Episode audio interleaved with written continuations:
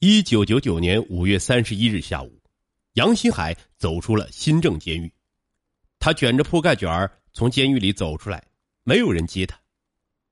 他没有通知父亲来接他，他认为，父亲来了有啥用，竟多花一个人的车票。此时的他心已经是野了，他已经三十多岁，无妻无子，无牵无挂，一个劳改犯，家庭温暖早已经从他的梦中消失。父母亲情再也难以使他冰冷的心解冻。在这个监狱里服刑四年多，只有父亲来看过他一次，但仅能给他送些油条、馒头等食物，从来没有给他送过钱。兄弟姐妹几个人，从来没有人来看过他，这也使他对父母和兄弟姐妹的亲情关系产生了极大的距离感。在杨新海看来，父母是靠不住的。父母生下了他，却没有能力供他上学，甚至连个媳妇儿也没有给他娶上。从他记事的时候起，他就只跟着父母受窝囊气的份儿，兄弟姐妹更是靠不住的。几年来，他先后三次被劳教、劳改，其他的兄弟姐妹五人没有一个人看过他，更没有一个人接济过他一分钱。他们五个人一个个先后成了家，但没有一个人想起过他。更没有一个人为他操过心。五月末的天气虽不算太热，但中原大地的农民都开始收麦子了。杨新海身背脏兮兮的小铺盖卷儿，顺着京珠高速公路新郑段向南走。他的家在南边，离这儿有一百多公里，可他身无分文，没钱打车，只好一步一步的往回挨。走着走着，他伤心的想：在监狱里还有管教干部关怀他，现在出了监狱，反而没人管、没人问了。他重新成了一个被社会遗弃的人。他到哪儿去呢？回家吗？到了家又会怎样？像自己这样一个身背盗窃、强奸几个罪名的劳改犯，回到家乡有何脸面见人呢？再说，二百里的路程。要走几天才能到家呢？走在路上吃什么呢？杨新海是一边走一边看着田野里正在忙碌的人群，他的脑海里不禁又打开了歪主意，脚步也渐渐的放缓了。此时的他已经开始自暴自弃，为满足狭隘的物质生活的需要，他又想到偷。整个下午的时间，他只走了十多公里路。天快黑的时候，他来到与新郑市相毗邻的许昌市长葛县境内。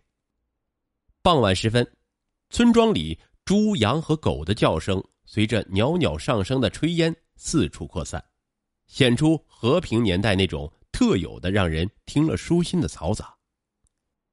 田野里已经有三三两两看麦子的男人们，扛着铺盖卷在场边地头选好了铺位。在这样熙熙攘攘的环境里，谁也不会特别注意到肩扛铺盖卷的杨新海。杨新海在一个村头停下来，找到一个正在吃晚饭的农户家中，从铺盖卷里掏出劳改场里发的干粮，说自己是驻马店人，谎称自己进城打工刚回来，因受了工头的欺骗，没领到一分钱的工钱，只好步行回家，路过这里想找口水喝。好客的主人热情为他端出了香喷喷的白面条，又把他拿出的凉馒头硬塞回来他的铺盖卷里，说：“在家千般好，出门一时难。出门在外，谁也保不住碰上个三灾六难的。现在家里粮食有的是，吃晚饭还能吃穷了。”但遗憾的是，淳朴的中原农民的热情好客，并没有感化杨新海那颗冰冷的心。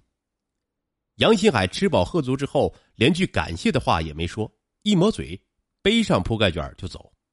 这一走不是要回家，而是要寻找作案时机和作案对象。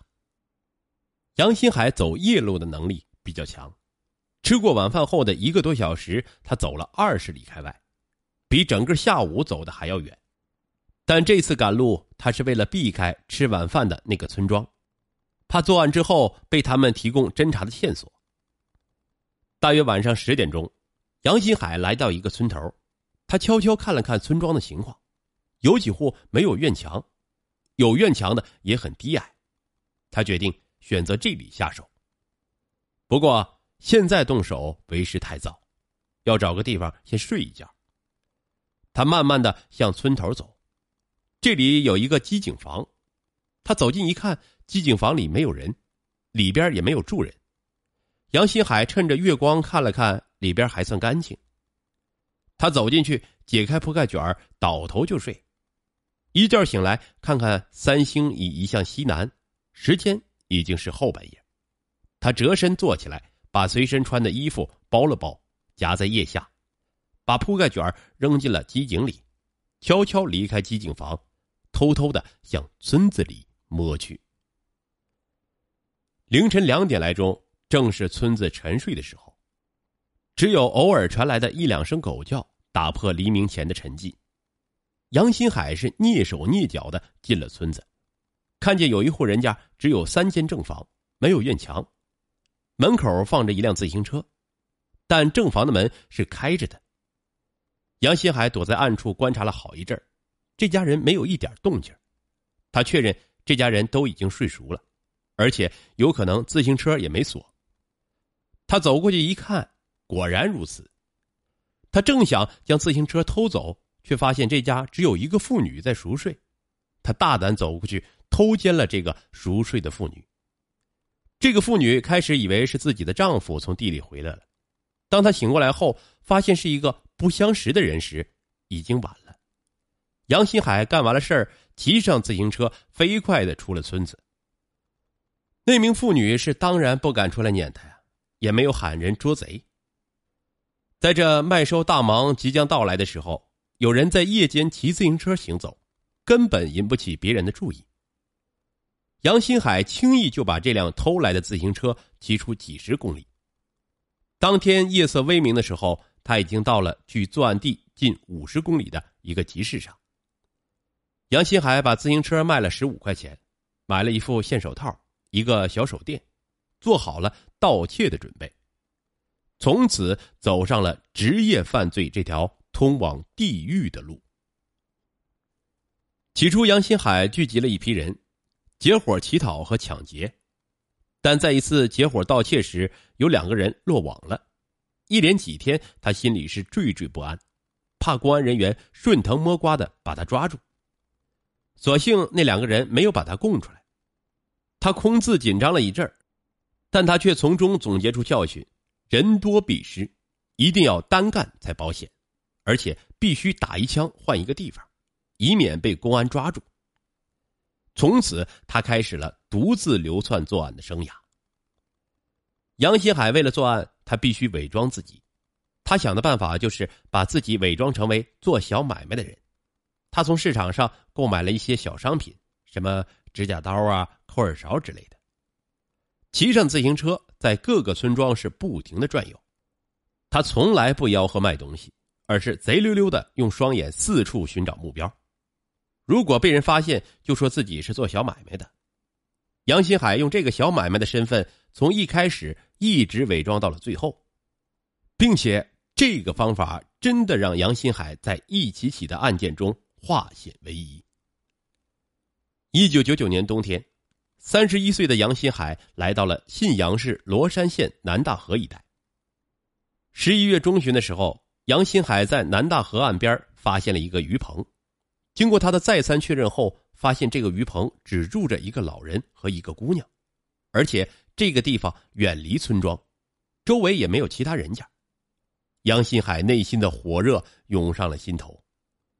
三十一岁的杨新海性冲动，难以忍耐，决定。今天晚上就拿下这个女孩。到了凌晨一点多的时候，杨新海拿上自己买的三节电池手电筒，穿着黑色的短裤，还戴了一双白手套。这家伙准备工作的做的可以呀。来到鱼棚前，发现门没锁，就悄悄的摸了进去。杨新海发现墙上有一把剪刀，估计是这两人防身用的，所以杨新海直接把剪刀丢进了河中。杨新海慢慢的走向了那个少女，刚把脑袋伸过去，就被另外一个老太太给发现了。老太太直接就问：“谁？你要干什么？”脾气败坏的杨新海一棒子直接把老太太给打晕，老太太随之从床上掉了下去。杨新海赶紧就用一段绳子把老太太的双手反绑了起来。